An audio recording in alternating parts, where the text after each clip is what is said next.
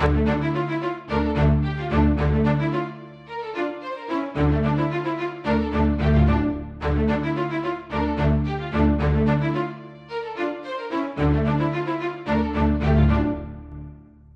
venons d'apprendre que Paris est élu en 2024, alors nous allons commencer avec les Jeux olympiques.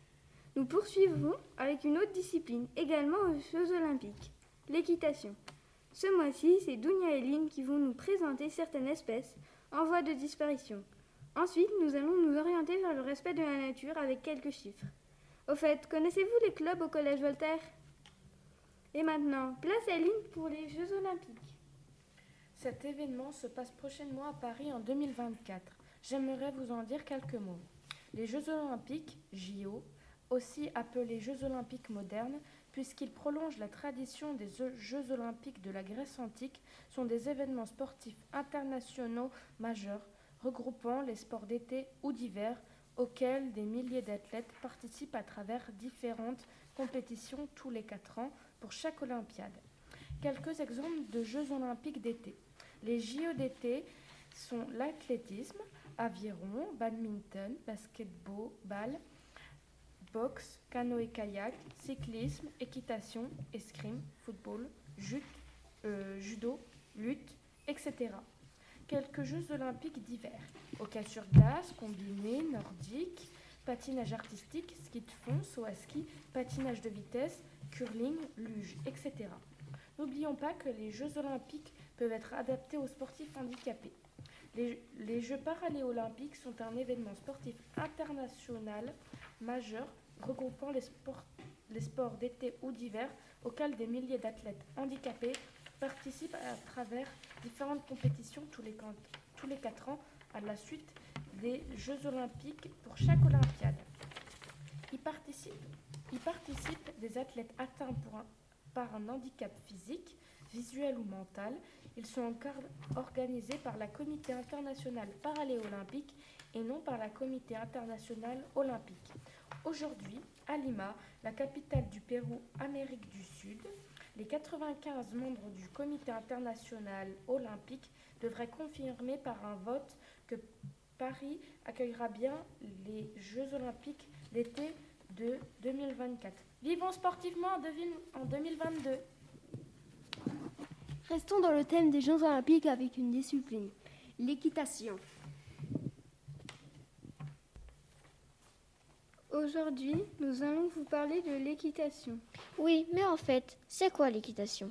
L'équitation est un sport qui peut se dériver en plusieurs disciplines, comme le saut d'obstacle, le horseball, des courses de vitesse et j'en passe. Certaines races sont spécifiques à une discipline. Parlons de quelques races. Il y a le pur sang arabe. Avec ses 1m45 au garrot, il est svelte, rapide et résistant. C'est donc le cheval parfait pour apprendre à monter dans des clubs équestres. Moi, mon préféré est le frisson occidental. Le frisson a été nommé le plus beau cheval en 2021, grâce à sa robe noire profonde et à son port magnifique. Moi, j'ai déjà vu un trotteur. C'est quoi un trotteur? Un trotteur est un cheval qui trottine rapidement et joliment. Le trot est une allure spécifique aux chevaux. Elle fait partie de leurs trois allures. Il y a tout d'abord le pas, puis le trot et enfin le galop. Et maintenant, quelques infos pour conclure sous forme de quiz. Connais-tu la longévité du cheval? Entre 20 et 30 ans, contrairement au poney, qui lui vit jusqu'à 40 ans de moyenne. Maintenant, devines-tu le poids du cheval? Entre 500 kg pour les chevaux de course, alors que les chevaux de labour, comme le bon cheval comtois, le cheval de trait pèse, lui, jusqu'à 1000 kg, soit une tonne.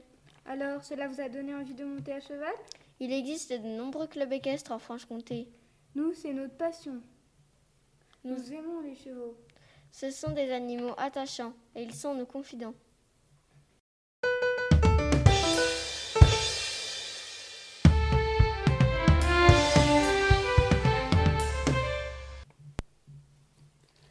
Maintenant, Eline et Dunia, vous nous parlez des animaux en voie de disparition. Les espèces en voie de disparition. Les animaux sont de plus en plus rares. Notre sujet portera donc sur la cause des espèces marines comme terrestres en voie de disparition ces dernières années. Les animaux en voie de disparition sont des espèces menacées qui risquent de disparaître de la surface de la Terre.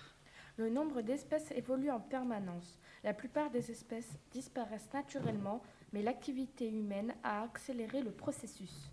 Par exemple, la baleine bleue est en voie de disparition. La cause est notamment la surpêche et l'acidification des océans qui perturbent les cycles migratoires et la recherche de nourriture. Le macaremoine, un oiseau, est aussi en voie de disparition. La cause est la pollution lumineuse et la prolifération des nouvelles espèces prédatrices.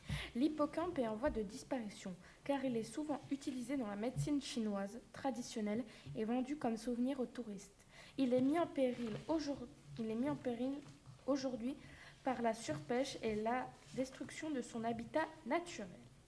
L'ours polaire est devenu l'un des symboles du réchauffement climatique, car son territoire, la banquise, ne cesse de disparaître année après année. Chaque espèce est importante.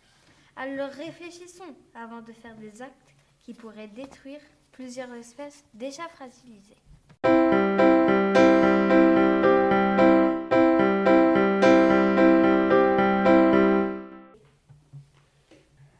Je vais vous parler de la nature car la planète est en danger. Voici ce qui se passe.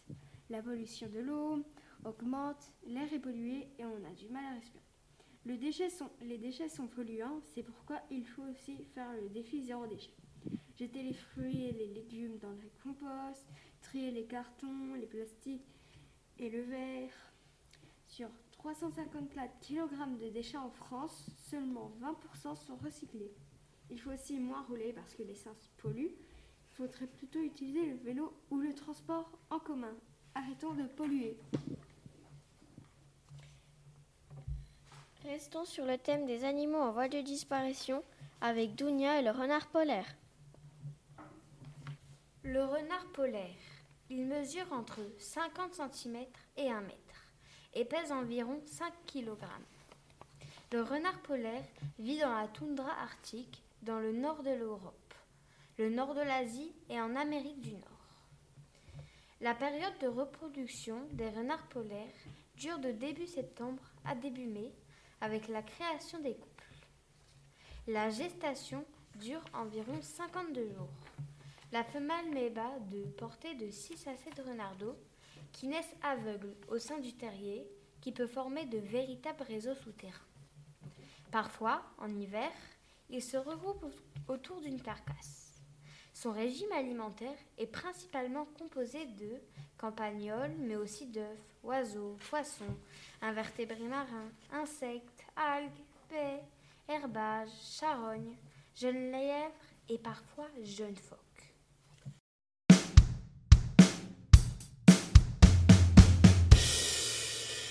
Partons en direction du collège avec les clubs. Entre 13h et 14h, les élèves ont la possibilité de s'inscrire dans des clubs. Aujourd'hui, je vais vous parler du club nature. Monsieur Berger, un professeur de maths, l'anime. Il fait plein de projets pour préserver la planète. Cela lui tient à cœur.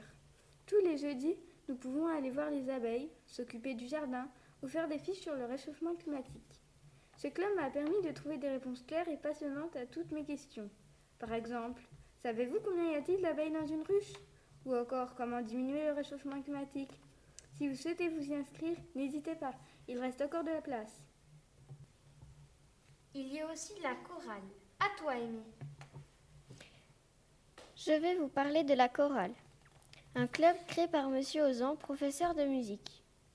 À la chorale, nous chantons évidemment et nous faisons de gros ou petits projets. Par exemple, une année, ils ont créé un concert avec Aldebert, le chanteur qui interprète Capucine. Il est venu chanter avec la chorale et accompagner l'orchestre. L'orchestre est aussi une activité proposée par M. Ozan. Grâce à ces deux clubs qui travaillent sur les mêmes chansons, nous arrivons à faire de mini-concerts. Voulez-vous vous y inscrire?